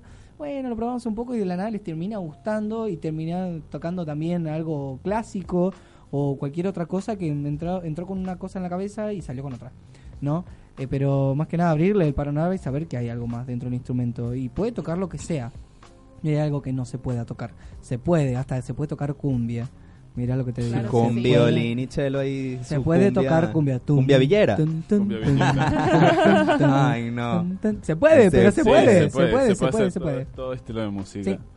Y tú, Carlos, ¿cómo has hecho para, para, para, in- para innovar este Sí. tema de lo clásico a, a algo más actual y llegar a otro público? Porque Para mí fue difícil. Porque son jóvenes. Sí, para mí fue difícil porque, como dice- lo han dicho desde que comenzaron, soy una persona muy seria y me gusta lo clásico, me gusta la música clásica. O sea, me pones a elegir entre reggaetón y, y Bach, y yo te voy a elegir Bach. Eh, te voy a elegir Tchaikovsky, Beethoven, te voy a elegir eso porque es lo que me gusta, es lo que me apasiona. Pero cuando te enfrentas a dar clase a un grupo, a un público, el público ya no entra por el oído tampoco, Mm. ni siquiera por lo que escucha, entra por lo que mira por lo que observa, por lo que dice, wow, ¿qué es eso? Y por eso al principio dije, bueno, vamos a hacer un recital donde las chicas se vistan elegante y la gente llama la atención. Y ahora no. Tenía- ahora no. Tienes que innovar hasta en el performance. Ahora estoy, ahora estoy, ahora innové de, de otra manera. Digo, mira, que te gusta, porque aparte le entras por lo que te gusta hasta llegar al punto a lo que quieres con esa persona. Porque chicos como lo mismo, Juegos de Tronos que la acaba de nombrar. Lucas. El cello especi- especialmente para esa música. Juego de Tronos, te la enseño, te la doy, pero cuando tú mismo vas estudiando el instrumento, te vas, vas queriendo conocer más, te gusta y te gusta y te gusta, vas a caer a lo que es la raíz del instrumento, sin salir de la innovación. O sea, le das un poquito de clásico, le das un poco de actual, le das ahí más o menos intermedio, los años 60, más o menos el año 2000, ahora el 18, el 19, y vuelves atrás y cuando te das cuenta, la persona va a decidir por sí sola en qué estilo va, va- Se se, va a manejar, claro. Y nada, para ser profesional el instrumento, en este caso, hasta ahora se sigue siendo de la misma manera, tiene que ser clásico. Pero en un conservatorio también se está innovando. También te dicen, sí, pero tienes que tocar eh, música argentina. Yo tengo que, tengo que tener un conservatorio venezolano, eh, argentino, y soy venezolano, tengo que hacer música argentina para poder graduarme. Tengo que hacer tangos, tengo que hacer música clásica, tengo que hacer música popular, Folclore. folclore. O sea, hacer, hacer de todo tipo de, de, de- de música para como que conozcas toda la gama. Cuando te enfrentes a un momento más adelante, que dice, el grupo te llama, un grupo de rock, heavy metal te llama para tocar, ¿qué vas a hacer con el chelo? No vas a tocar eh, la suite de Bach, tienes que tocar Claro. Algo que, con potencia, algo que, que, que realmente sea representativo delante del grupo. Es una cuestión de que te vas adaptando, te vas adaptando porque ya no es lo mismo de que toda la, la gente está pendiente de una orquesta nada más. Claro. Exactamente. Y ahora, eh, acaban de ahora que acabas de tocar ese tema, porque tú siendo venezolano y tienes que adaptarte también a la música de Argentina, para los dos, eh, como equipo de trabajo, ¿qué les ha parecido el intercambio cultural eh, de Argentina y Venezuela? Obviamente en, en cuanto a lo musical. Eh, por lo menos que has aprendido de Carlos, de la música de Venezuela y él, y el de ti. Mm. De, de Carlos. Yo les, yo les doy esa respuesta. Yo. Antes de que Sí. vaya a salir con una O sea que él pasó por muchos estilos eh, en los cuales trabajó, eh, para la redundancia, diferentes estilos musicales, pero ninguno fue venezolano. Y el estilo venezolano es un poco variante, Raro. incluso hasta en la Ah. escritura. Así como tiene palabras Hasta- raras, también tiene en la- música rara. Hasta en Ah. la escritura, porque muchas veces tienes una música escrita de una manera, pero se, estu- se escucha de otra forma o se toca de otra forma. Sí. Y no es algo tan métrico, tan... Es un estilo que no, este- que no ha tenido. Más me he adaptado yo a la música argentina Ujú. que él a la música venezolana. ¿Será porque estoy Nos en este toca. país? Ta- Claro, también es ¿no? parte. Es parte de que estoy en este país, me adapto a este país. Déjalo, déjalo que se vaya a Venezuela y toque en las playas del Caribe su violín Sí. y grabe un video. Pero con todo por y eso, con todo y eso ya, to- ya te toca Venezuela ahí más o menos como, sí, que has como aprendido. ser. Y que has aprendido de, de de la música de Venezuela en cuanto a lo clásico. En cuanto a lo clásico, de que meten al. No sé si se llama arpa. ¿Al arpa? Sí, Ah, el sí, arpa. el arpa. El arpa. El 4. Y te sientes, ah, el Es 4. igual. Sí, es verdad, ¿Qué hay es de eso? todo. Es una guitarra, una banda de rock con un arpa. Pero se escucha tan bien y con la orquesta y todo. lo- hace poco, ¿cómo se llama la orquesta de venezolanos? Hay argentinos también dentro de esa orquesta, ¿cómo se llama? Eh, Latin Box Machine. Latin Ah, Box. Ah, sí. Ah, que tuvimos una chica cantante que pertenece al Sí, grupo. Sí, Sí, hay una locutora de la radio que también. Él participa en esa orquesta, participó también. Y me acuerdo que en uno de los eventos, uno de los primeros que se dio, eh, fue en vivo la cosa que de la nada estaban clásicos. tin, tiri, tiri, y de la nada saltó el. La- la- la- la- realmente no. Realmente no era una música clásica, parecía música clásica. Pare- Se llama Aires de. Venezuela. Claro, pero la, Empieza con todo lo que es la música andina, la música de Maracaibo, de Caracas. regionalista. Sí, todo Claro. por región. Y al final era el Armada Negra. Y es obvio que en público vamos a es meter totalmente cuatro, distinto. cuatro Claro. maracas. Los venezolanos saben de lo que están tocando y ellos están quietitos ahí. Estaba bien nomás. Cuando empezó el pom. riquitiqui, todos gritando y yo dije, ¿se puede hacer esto acá? Están gritando y le decía. Pero no, se podía y hasta los mismos músicos saltaban, gritaban y yo dije, Claro, como, como bueno, como, como Dudamel. Sí, o sea, los conciertos Claro. de Dudamel Sí. es algo totalmente Sí, fuera de lo loquísimo. común. Loquísimo. Y se paran y, Y bailan y gritan y Sí, sí, cantan es y la gente es una locura. Sí, Saludos a Dudamel que debe estar viéndonos en "No YouTube te o en estamos Facebook. criticando, yo. Te quiero, Dudamel. ¿Cuándo vamos a ir a tocar a tu orquesta? Mira, no hemos escuchado a Carlos tocar. Sí, y le se toca a nos va a ir el Carlos. Se nos está yendo el tiempo. Ay, Así que vamos a escuchar a Dale, Carlos. Nos va a Prepárate. sorprender acá. Mientras hacemos una pr- pregunta muy íntima. Ah. No, mientras nos puedes ir contando eh, sus redes sociales, qué Ah, próximos tenemos- eventos van a estar, todo Sí, ese tema. eh, redes sociales tenemos tanto como individuales como grupo. Eh, que tenemos de grupos para tocar en eventos y demás se llama Grupo de Cámara da Capo. Así Sí. tal cual y suena, Grupo de Cámara da Capo. En Instagram. En Instagram, Ok. ¿sí? Eh, en Facebook todavía no lo abrimos, más que nada en Instagram. ¿Qué? Ah, ¿me corro? Ok, esto es una logística total. Claro, porque si no, no se va a ver. El, el, el, el mismo, ¿no? El instrumento y el cuerpo. y grupo toda la de cosa. cámara de capo y Ajá. después particularmente eh, están de mis clases, clases de violín, guion, San Justo. Sí, más que nada es en la zona donde vivimos y ahí donde damos las clases. Igual tenemos alumnos de todos lados, de todas las zonas, es como que todos van ahí, es una más céntrico, no es capital, pero es céntrico para que todos puedan ir. Eh, clase de violín San Justo, bueno, mi Instagram, Lucas Damián95. Clases de chelo guion San Justo, Carlos Sello, Cello Music. Cello Music, pero se escribe sello. Sí, Sello, para la sello gente music. que no sabe, se escribe sello Music. Eh, en Facebook también lo mismo, clases de cello o clases de violín, guion San Justo. Y me olvidé alguna otra. Y mi Facebook es Carlos Alberto Hernández Rodríguez. Ah, y el Facebook, bueno, personal, Lucas Damián Bartolomé, Carlos Hernández Rodríguez. Ah, Carlos Alberto. Alberto es largo el nombre de este Hernández. pibe. No Carlos. Alberto Hernández Rodríguez. Los padres se le Todo complicaron. es raro, todo es raro, sí. Nosotros, nosotros somos raros. Malo. Bueno, listo. Preparado. Escuchamos entonces. Ahí está. Voy a cambiar la pieza. ¿eh? Bueno.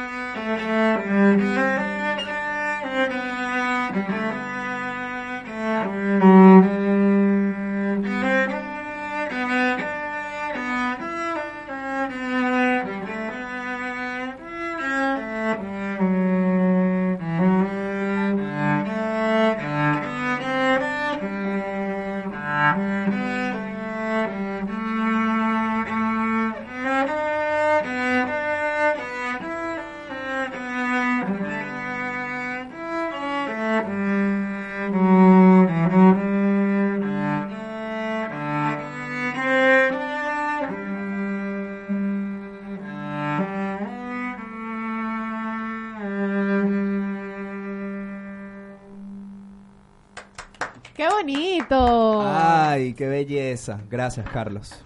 Me encanta, bueno, con los años o con el, con el tiempo he aprendido a controlarlo, pero cuando recién estaba acá, Eh, Sí, sí, eh, eh, eh, es todo un Aparte tema la que toda canción. la vida me ha gustado. Siempre recuerdo una vez estaba, nosotros teníamos un apartamento en La Guaira y mm, a mi tío le tocaba el cuatro y todo, pero todo autodidacta. Sí, sí, Él sí. aprendió y tocaba algunas cosas y otras cosas no.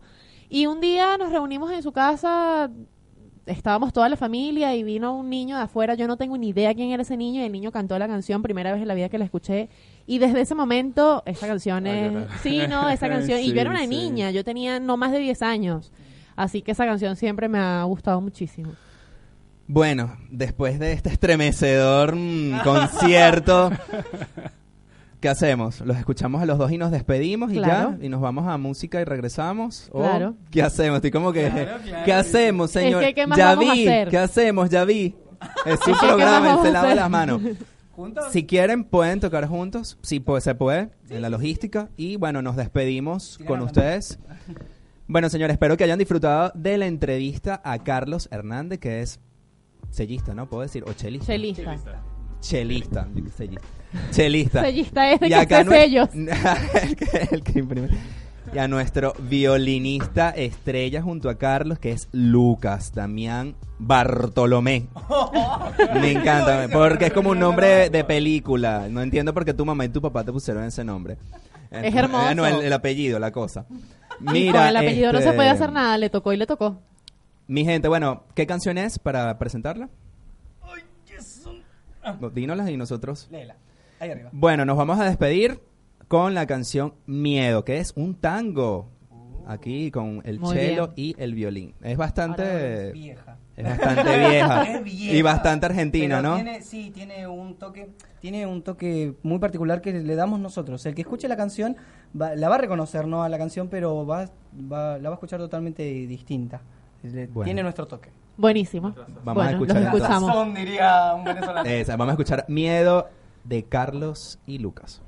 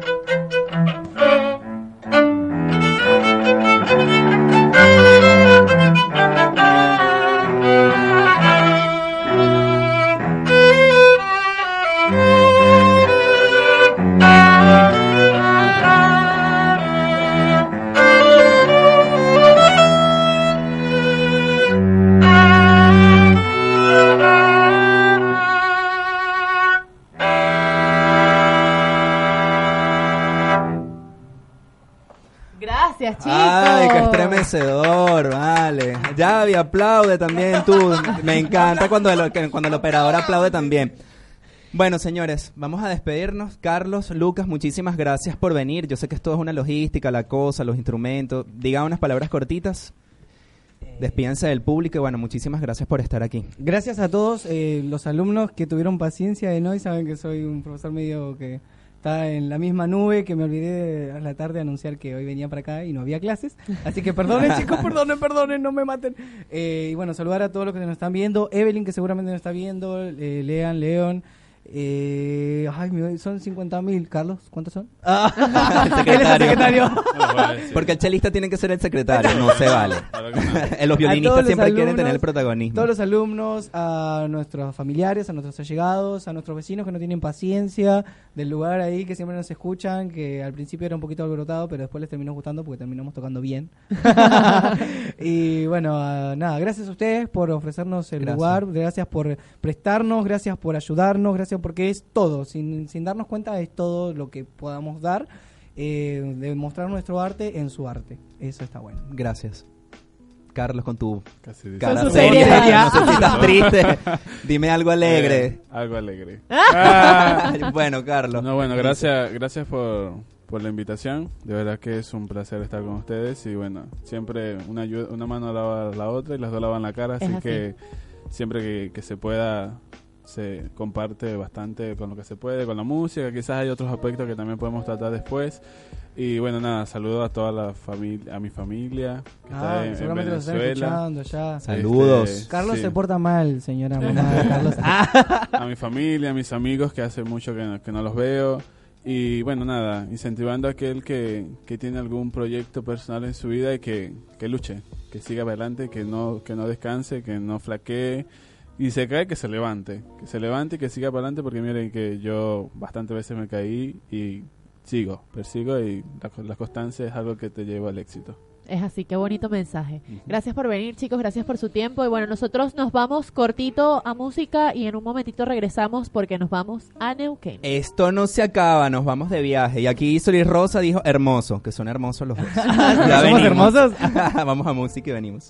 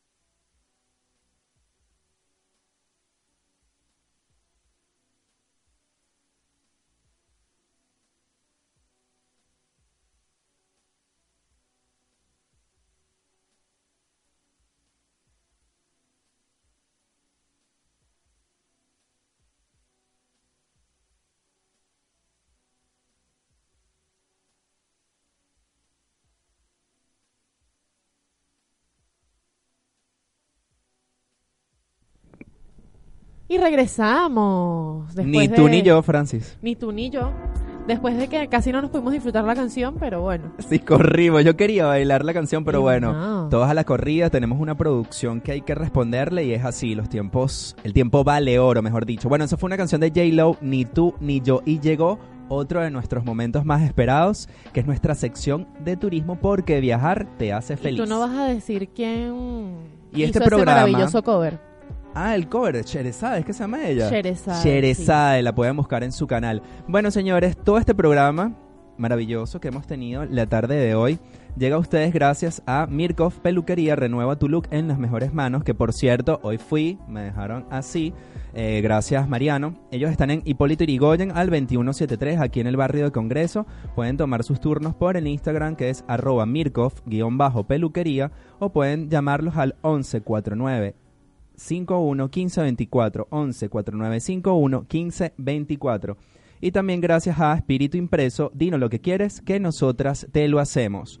Y pueden contactar a estas chicas a través del Instagram arroba Espíritu Impreso o las pueden llamar o escribir al WhatsApp para hacer sus pedidos de sublimación al 11 70 34 73 93 11 70 34 73 93 ¿Los dijiste los tres? no, dije dos. Y más adelante vamos a decir el tercero. Ok. Bueno, ¿y para dónde nos vamos hoy, Kenny? Ay, nos vamos para Neuquén, nos vamos al sur, a lo que nos encanta a ti y a mí, el frío, a estar helados, Eso no es congelados. sur, eso todavía es medio centro. Eh, por ahí. Lo que pasa es que, no sé si te diste cuenta, pero hacia el norte todos los estados son como más chiquititos y a medida que van bajando como que se cansaron de hacer estados y los comenzaron a hacer más grandes. No me parece, me parece muy lógico porque ¿cuánto? son 24 estados. 24. Bueno, Y bueno, eso, al, al norte están como que todos ahí acumuladitos chiquititos uno al lado del otro y después de que viene la Pampa para abajo, incluida la ciudad de Buenos Aires, son mucho más grandes. El terreno Sí. es muchísimo más, más extenso. bueno, nos vamos a Neuquén, que es una provincia de Argentina que sus lagos parecen espejos. Ay, sí, espectacular. belleza. Bueno, se están calentando los motores, nos vamos, tenías que algo que decir porque ya el, el piloto del, del avión ya quiere que arranquemos. Claro que sí, porque viajar nos hace feliz. Hoy, Hoy conoceremos Neuquén.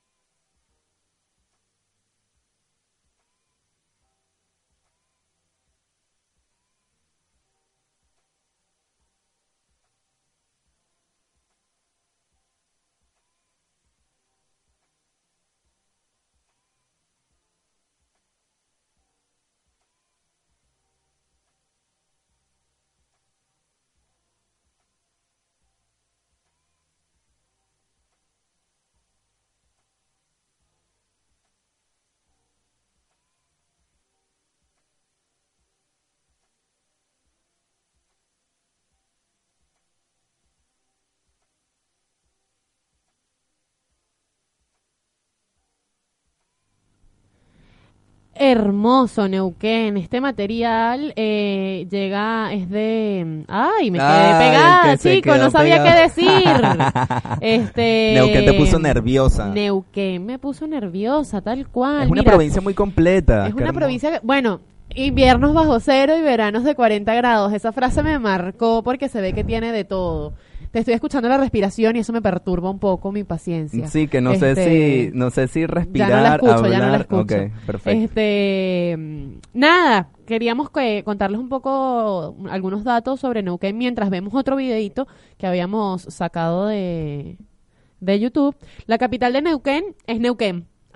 Aquí para elegir las capitales eh, es una cosa hermosa, ¿no? Neuquén, Neuquén, Pero es que La Pampa, La Pampa. Pero me, y me parece más fácil, homónima, su ciudad con Homónima. homónima me parece lo mejor. Claro, es más fácil para estudiarlo y todo.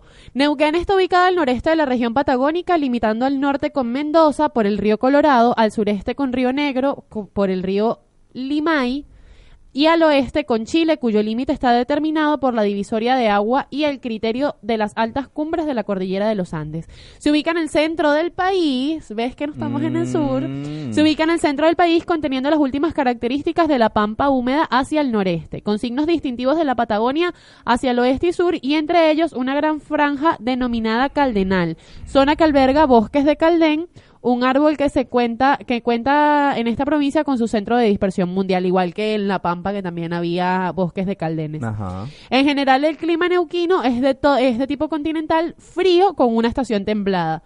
El territorio de la provincia es uno de los más ricos del país en cuanto a la biodiversidad y áreas protegidas, en las que se puede encontrar cuatro parques nacionales, siete provinciales, cuatro áreas naturales protegidas, dos sitios Ramsar, un parque cretácico con bosque petrificado y un parque universitario.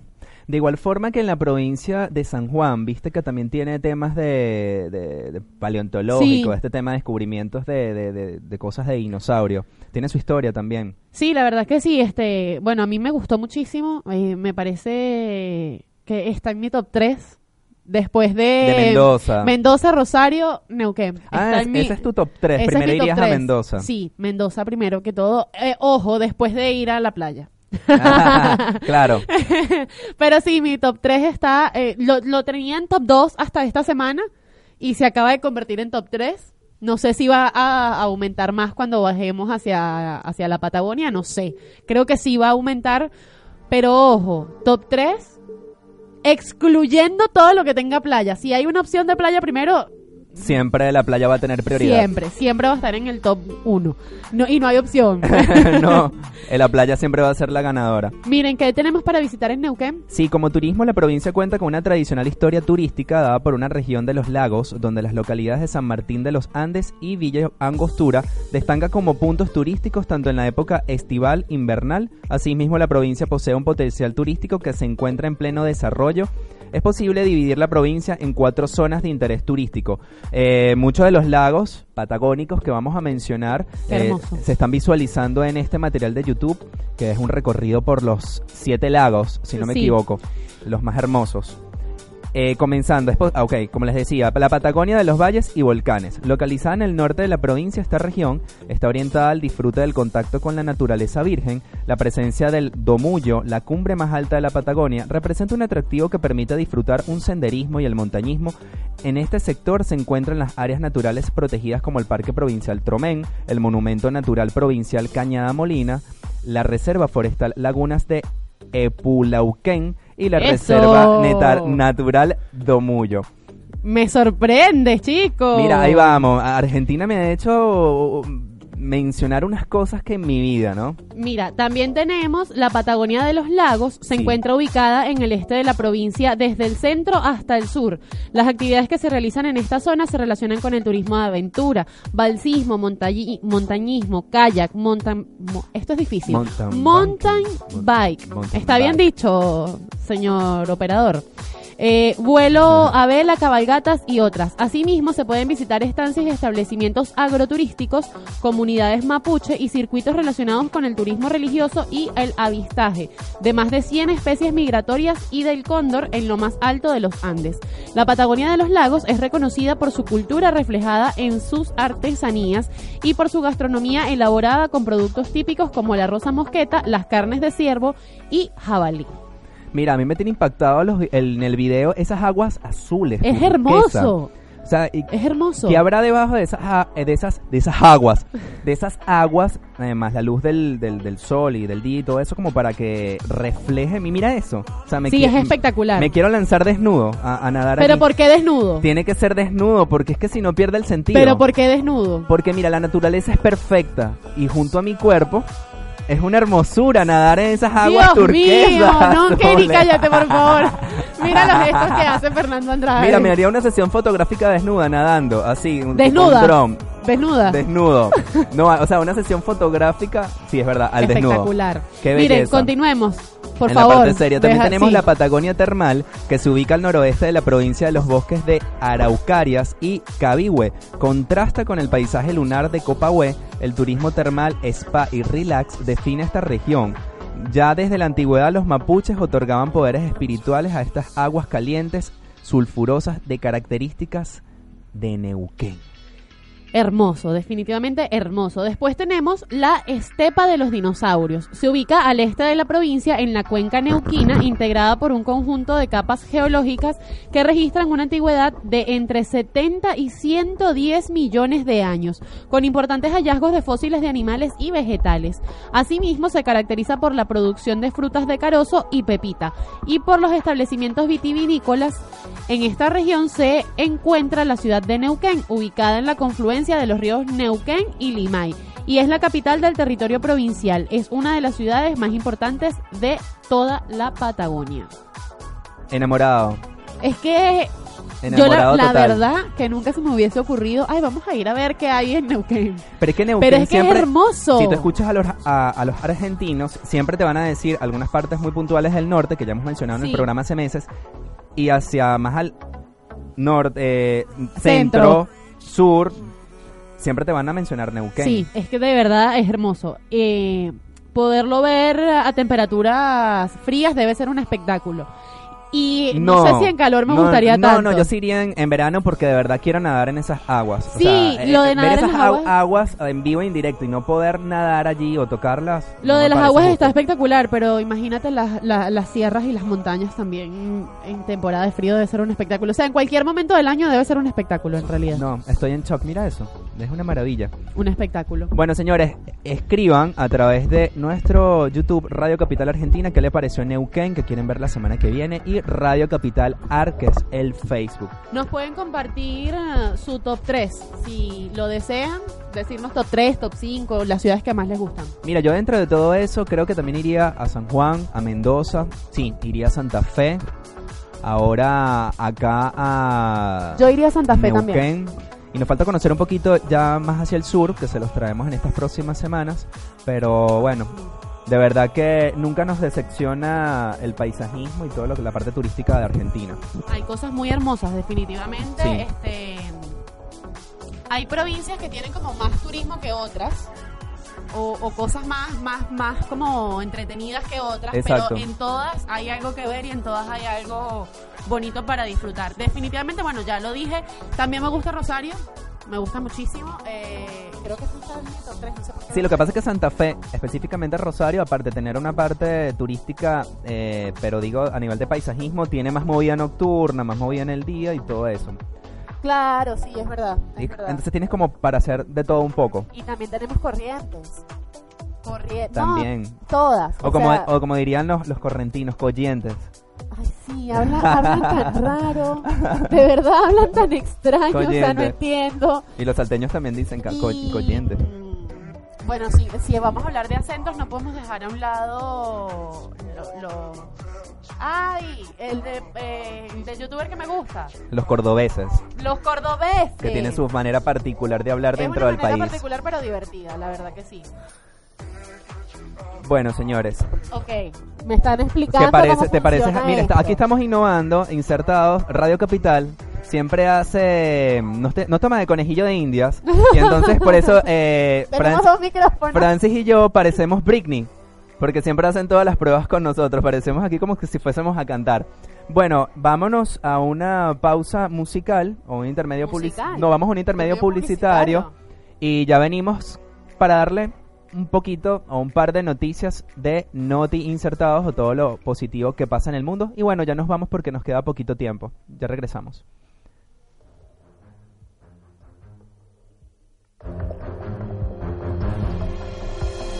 En davidblancos.com queremos darte las herramientas y asesoramiento, porque sabemos que emigrar es una gran responsabilidad. Queremos ayudarte a establecer la conexión que necesitas con Venezuela. Ingresa a davidsindeblancos.com o escríbenos al 1127 75 23 28. Y disfruta de nuestra confianza y excelente servicio. Tu imagen es tu carta de presentación. Por eso te brindamos un servicio unisex de excelente calidad en Mirkov Peluquería. Atendido por sus dueños. Visítalos en Hipólito Irigoyen 2173. Síguelos en Instagram como Mirkov-peluquería. O pide tu turno por el teléfono 4951-1524 y renueva tu look en las mejores manos. Y regresamos, esto, esto ahora decidí quitarme los audífonos y es como un choque también. Claro, no, es un choque, pero forma parte de toda esta adaptación que venimos haciendo en conjunto con Radio Capital para brindarles a ustedes una calidad y una experiencia visual más agradable cada Sí. semana. Así que estoy segura que, es más, apostaría que la semana que viene ya estos, Desaparecen los micrófonos. estos que tantos queremos y que tantos nos gustan ya no van a estar. Dentro de poco quizás ya ni la mesa tengamos, uno no sé. Y vamos a estar sentaditos acá en, en- en unos banquitos tipo, tipo así tipo un lunch, ¿no? Claro. Altos, vamos a estar muy lindos. Bueno, lo importante de esto es que seguimos innovando y nuestra imagen y la imagen para el público, que es lo más importante, se ve mejor porque los micrófonos de cierta manera nos tapan la cara. Y no nos ven, no disfrutan de nuestra belleza. Aparte que, bueno, poco a poco estamos haciendo una migración a TV digital que no se la puedan perder. Claro que sí. Pero bueno, bueno, arrancamos porque estamos cortitos de tiempo. Vamos, corriendo.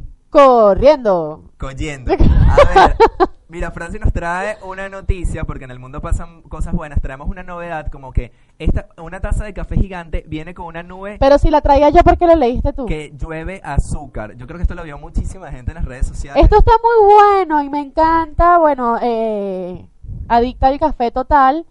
Sí, esta taza de café gigante viene con una nube que llueve azúcar. Qué cosa tan divertida y a la vez que poco saludable. Poco saludable y es bastante engorroso por lo que leí del artículo. Bueno, vamos a ver. Eh, si estás buscando el mejor café instagrameable, va a ser difícil que encuentres algo más espectacular que el Sweet Light Rain. Es un nombre extraño para un café, pero una vez que lo veas en acción te darás cuenta de que tiene mucho sentido. La cadena de cafeterías china con sede en Shanghái debe gran parte, iba a decir el nombre, pero no lo voy a poder pronunciar, debe gran parte de su popularidad a su, a su ingenioso Sweet Light Rain, una taza de café americano servido con una esponjosa nube de café de algodón colgando sobre él. El vapor se eleva desde el café caliente, derritiendo el algodón de azúcar, causando que llueva lentamente gotas de azúcar dulce. Y el azúcar que me parece que siempre es dulce. Ahí mal ahí a la gente que redactó sobre la taza. Con un precio de alrededor de 9 dólares por taza, el Sweet Light Rain no es el café más barato del mercado. Obvio que no.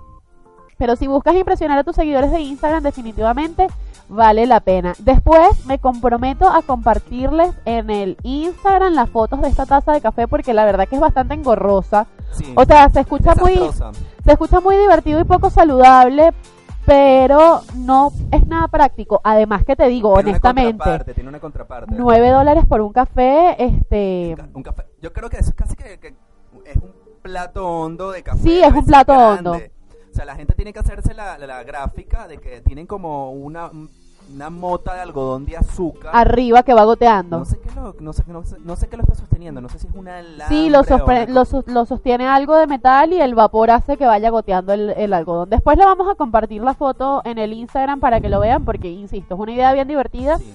pero un poco aparatosa para mi gusto. ¿Qué nos trajiste tú? Y ahora traemos un poquito de flojera, o de fiaca, o de pachorra para los adultos. Pachorra, ¿sabes que yo nunca había escuchado esa palabra? Lo que pasa es que la pachorra es como, la, como cuando te da el burro después de comer. Esa, Ah, es la hora del burro. eh, tú dices, "Ay, Pero la pachorra suena como medio discosi. Suena como medio la pachorra. Como Me hice no lo voy a decir. Mira, serios. Inauguran en Japón una guardería para padres. Es así mismo. Y en la gráfica aparece un padre adulto donde una chica le está limpiando el trasero y él se está tomando una fuerte! acostadito como si él fuese un bebé. Qué Después de fuerte. dejar, el, eh, de dejar el trabajo el viernes pasado, Japón entra en su periodo anual de vacaciones de primavera de la Semana Dorada. Este año, sin embargo, la Semana Dorada es muy larga, ya que Workaholics Japón disfrutará de casi 10 días de descanso consecutivos.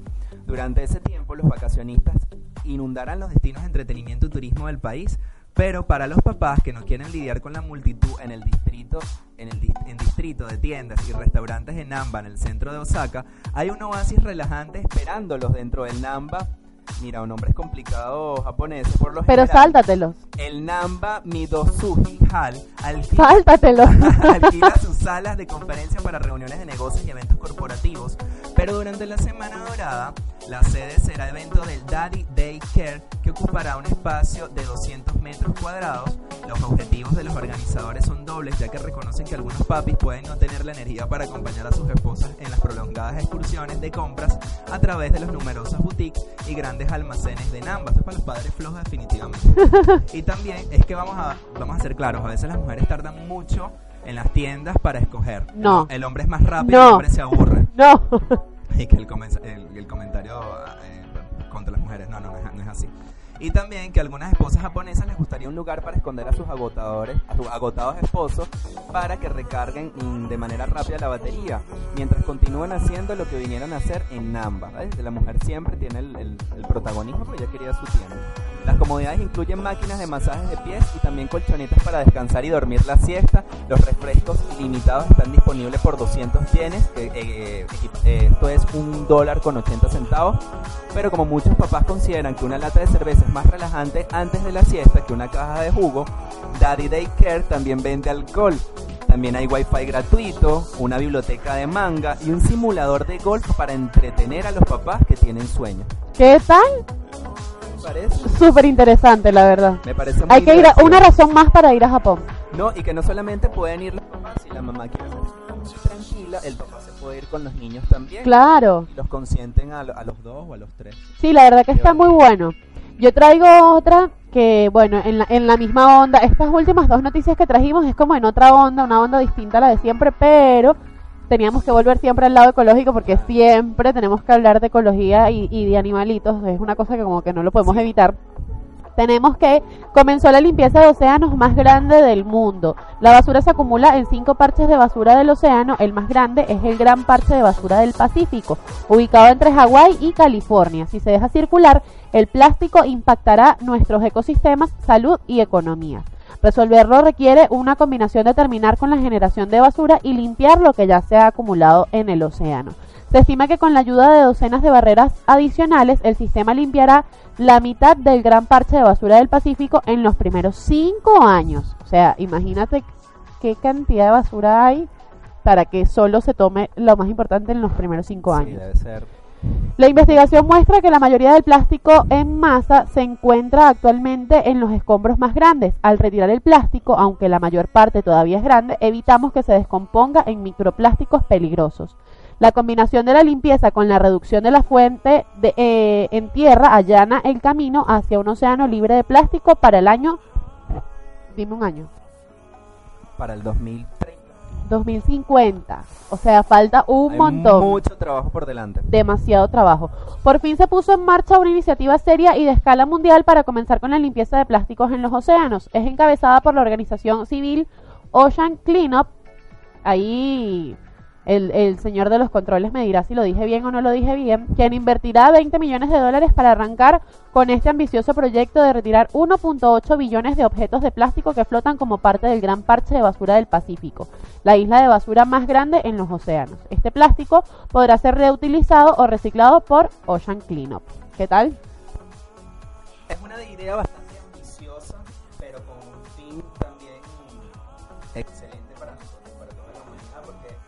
viven miles de especies en el mar y de las cuales también comemos y si se mueren, ajá, más o menos. Exactamente. Es una fuente de trabajo y aparte que es el único planeta que tenemos, entonces hay que cuidarlo, vamos a limpiarlo desde ya. Exactamente. Y como hay esas grandes empresas que generan tanta plata, vamos a utilizar entonces esa plata en salvar el mundo, Me parece una idea maravillosa. que es la única casa que tenemos. Es así, es así. Y Ahora después, le quería traer a Francis una noticia como conoce cómo piensa tu mascota con este dispositivo. Crearon una app, eh, aún no, le- no es para los, para los gatos, es para los perros. Tienes un perro y te gustaría saber lo que siente o lo que piensa. Con Inupati es posible que, mira los nombres aquí, Wearable, que recoge la información cardíaca del animal y proyecta la luz que indica su estado emocional de modo que puedas actuar en consecuencia y mejorar su calidad de vida. Los animales de compañía o mascotas eh, son muy importantes en la vida de muchas personas como perros, gatos, cobayos. Yo tendría un cobayo. Pájaros suelen ser tratados como un miembro más de la familia. Los animales mejoran la calidad de vida de la gente, ya sea porque ayudan con algún problema o porque pueden ser perros guías o porque se han convertido en un miembro más de la familia. Alguien a quien querer y con quien compartir experiencias. Ver a tu perro ladrar o estar inquieto puede significar mil y una cosas diferentes, ¿verdad, Francis? es así. A veces uno no entiende qué rayos es lo que le pasa. Bueno, para eso te traigo esta app. Los humanos lo interpretamos, eh, los interpretamos lo mejor que podemos para saber si les duele algo, si tienen hambre o si necesitan hacer su, si necesitan hacer sus necesidades, pero puede ocurrir que no demos en el clavo al no entender a ciencia cierta lo que está delante de nosotros. Y Nupati puede ser una gran ayuda para estas situaciones. ¿Cómo funciona? Específicamente a los perros, y es una obra de ingeniero japonés Yoji Yamaguchi, se coloca como si fuese un arnés en el cuerpo del animal e incorpora dos puntos clave para que la tecnología funcione, tanto para el animal como para el dueño. Un sensor del ritmo cardíaco que mide los latidos de la mascota y una luz LED que le indica a la persona mediante un código de luces asociado a los latidos de cómo se encuentra el perro. El código luminoso es sencillo y de momento varía entre cuatro colores. Si la luz es roja, el animal está exaltado. Si es azul, es porque está relajado. Si es blanca, es el perro, el perro está concentrado. Esa y nunca por la tendría último- Blanqui- eso es lo que te iba a preguntar. Y por último, si es el color arcoíris, la mascota está feliz. Blackie estaría en qué color siempre tu mascota. No estoy segura si en arcoíris o en luz roja. Porque siempre, siempre está en estado de alerta. Ay, Eh, no. Nunca la vería en luz blanca, que es estar Tranquila. concentrada, nunca la vería, no creo que nunca se encendería la luz blanca. Mira, yo voy a decir algo aquí de verdad. Blackie está loca. Sí, no tiene- es un secreto para nadie. Tiene una personalidad única, Es eso la hace ser especial. El software asociado al sensor recoge la información cardíaca y analiza las variaciones de la misma de manera que es capaz de configurar patrones para indicar con la mayor exactitud posible el estado emocional del animal y demostrárselo al dueño. Bueno, hay muchísimas cosas técnicas que hay que contar sobre esta noticia. Una cosa maravillosa, de verdad me gusta cuando los avances de la tecnología nos permiten eh, descubrir este tipo de Es cosas. así. Y bueno, esta noticia llegó a ustedes gracias a la página Ecoportal. Bueno, señores, se acabó el tiempo. La semana que viene les traemos más noticias. Este programa llegó a ustedes gracias a... DavidBlancos.com, el mejor aliado. ¡Ey! ¿Qué es eso? Donde quiera que estés, un portal para ti. Mirko, peluquería, renueva tu look en las mejores manos y espíritu impreso. Dinos lo que quieres que nosotras te lo hacemos. En los controles estuvo Javi Hernández, maravilloso, él sonríe, él es serio, él no, habla inglés y nos corrige.